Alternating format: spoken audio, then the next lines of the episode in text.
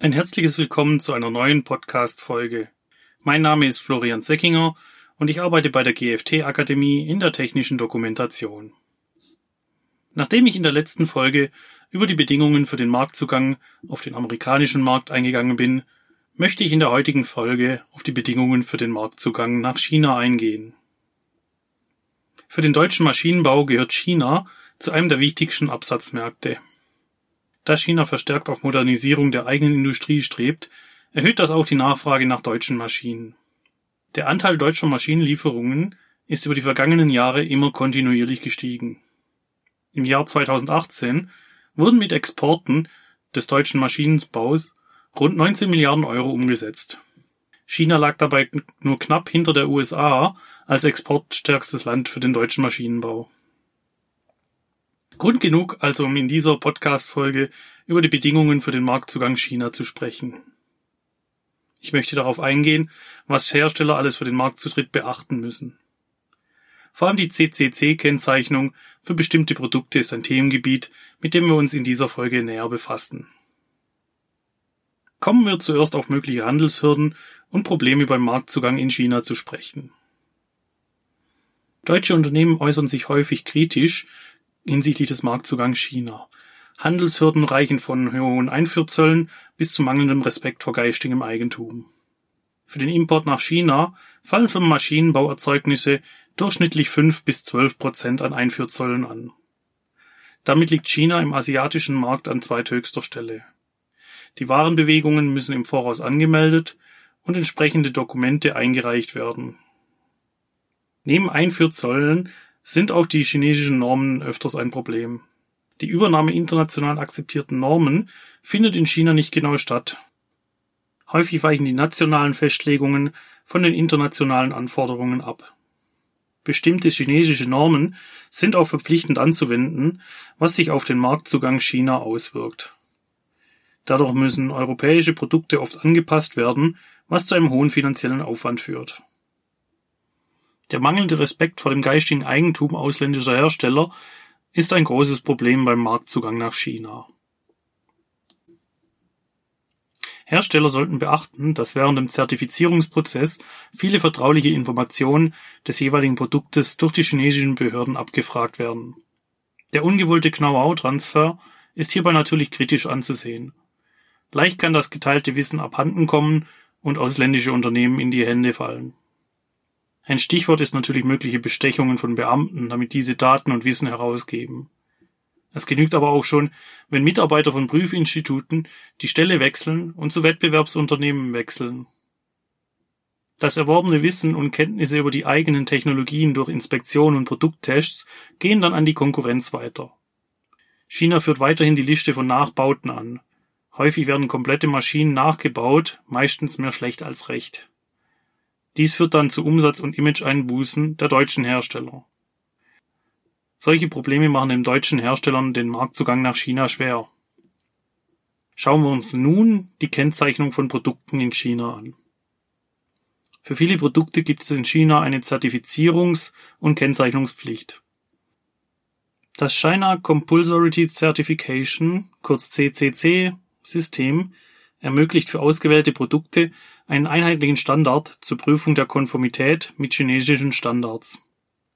Im Mai 2002 ist das CCC-System in China eingeführt worden und ersetzt die bisherigen Systeme CCIB für China Import and Export Community Inspection Bureau und CCEE e für China Commission for Conformity Certification of Electrical Equipment. Sowohl ausländische Hersteller wie auch Hersteller in China unterliegen der Zertifizierungspflicht. Kontrollen der Zertifizierung gibt es sowohl beim Import von Produkten nach China wie auch innerhalb des Landes. Unternehmen, die nach China exportieren, müssen im Falle einer Zertifizierung mit einer Bearbeitungszeit von etwa fünf bis acht Monaten rechnen. Falls zertifizierungspflichtige Produkte in nicht zertifizierungspflichtige Produkte eingebaut werden und dieses als Endprodukt in China eingeführt werden, besteht für das Endprodukt keine Zertifizierungspflicht. Auch die Beantragung einer Ausnahmegenehmigung zur Befreiung von der Zertifizierungspflicht besteht. Beispielsweise für Messen und Ausstellungen oder für Produkte, die zur Forschung und für Labortests vorgesehen sind. Die Befreiung muss einzeln bei der CEQ China Inspection and Quarantine in chinesischer Sprache beantragt werden. Bei Vorlegung aller Unterlagen für den Befreiungsvorgang ist hierbei mit einer Bearbeitungsdauer von sechs bis acht Wochen zu rechnen. Da sich die Liste der zertifizierungspflichtigen Produkte laufend ergänzt, empfiehlt es sich für Hersteller vor dem Export ihrer Produkte nach China zu prüfen, ob die Produkte zertifizierungspflichtig sind. Die Durchführungsbestimmungen für eine CCC-Zertifizierung aktualisieren sich ebenfalls immer wieder.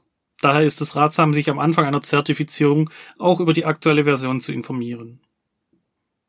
Der Ablauf einer CCC-Kennzeichnung ist langwierig und teuer. Dies liegt auch daran, dass es keine akkreditierten ausländischen Prüfgesellschaften gibt. Jede Prüfung eines Produktes muss in China durchgeführt werden.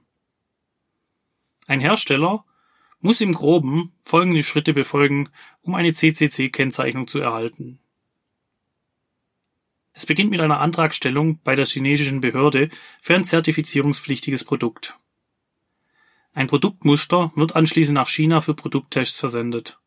Die Prüfung dauert in der Regel circa zwei bis vier Wochen. Anschließend findet eine Inspektion der Produktionsstätte durch chinesische Inspektoren statt. Abschließend wird ein Zertifikat ausgestellt und die Genehmigung für die CCC-Kennzeichnung erteilt. Erst nach diesem Verfahren ist der Hersteller berechtigt, das Prüfzeichen an seinem Produkt anzubringen. Die Ausgabe des CCC-Zeichens erfolgt nur über die chinesische Zentralbehörde CNCA für Certification and Accreditation Administration. Nach Ausstellung des Prüfzeichens muss der Hersteller aber auch mit jährlichen Folgeinspektionen rechnen. Denn die Zertifizierung muss jährlich verlängert werden. Die Nachfolgeuntersuchungen dauern nicht so lange und sind auch nicht so teuer wie die erstmalige Zertifizierung. Wo wir bei den Kosten sind. Die Kosten für die CCC-Zertifizierung ist abhängig vom Produkt. Die chinesischen Behörden verlangen zum einen Beantragungsgebühren und auch andere Behördengebühren. Für die Durchführung der Tests an einem Produktmuster und die anschließende Inspektion der Produktionsstätte werden ebenfalls Gebühren erhoben. Hierbei fallen auch Reisekosten und Spesen für die Inspekteure an. Dazu können natürlich auch zusätzliche Kosten anfallen, wie die Bereitstellung eines Dolmetschers.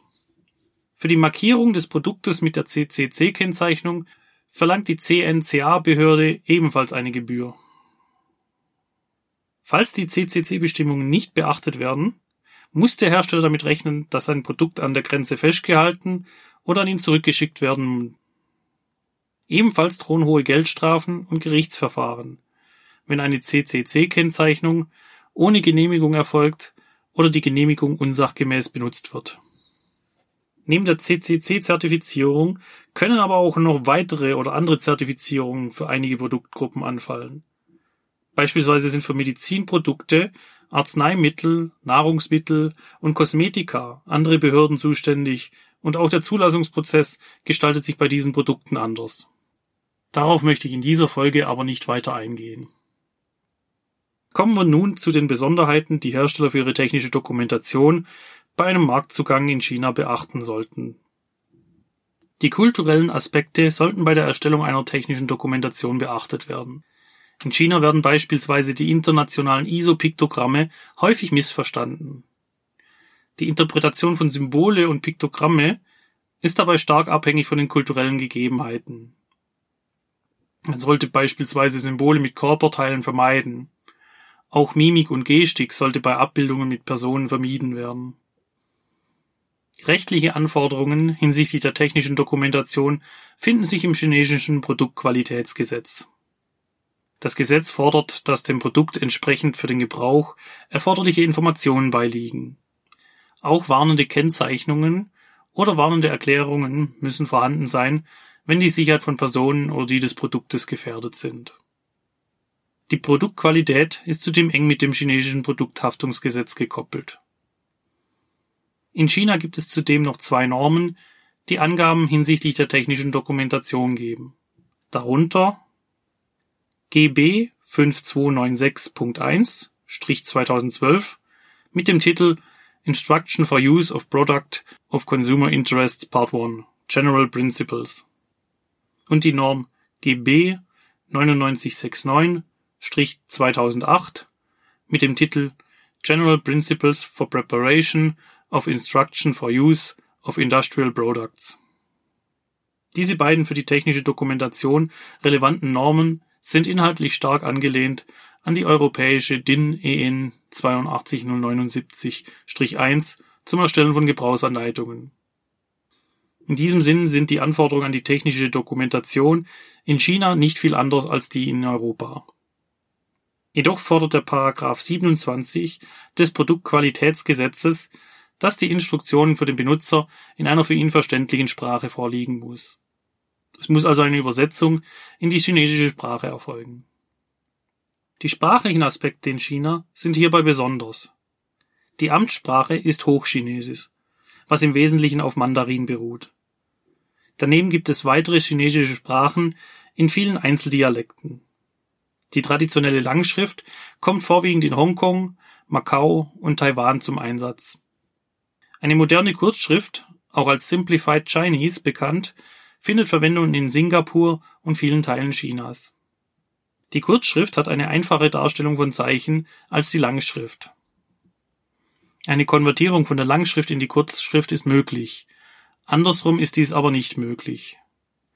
Es gibt insgesamt über 100.000 Schriftzeichen, wenn auch der überwiegende Teil heute ungebräuchlich ist oder nur noch selten verwendet wird. Trotzdem macht dies eine technische Übersetzung in Chinesisch zu einer großen Herausforderung. Wir haben uns nun ausführlich über den Marktzugang China unterhalten. Sollten Sie bei der Erstellung einer Dokumentation für China Fragen haben oder falls Sie eine chinesische Übersetzung benötigen, Zögern Sie nicht, uns zu kontaktieren. Wir beraten Sie gerne. Wir sind nun wieder am Ende dieser Episode angekommen. Ich hoffe, Ihnen hat diese Folge gefallen. Ich bedanke mich bei Ihnen für das Zuhören und wünsche Ihnen bis zum nächsten Mal alles Gute. Ich freue mich, wenn Sie dann auch wieder einschalten. Auf ein baldiges Wiederhören.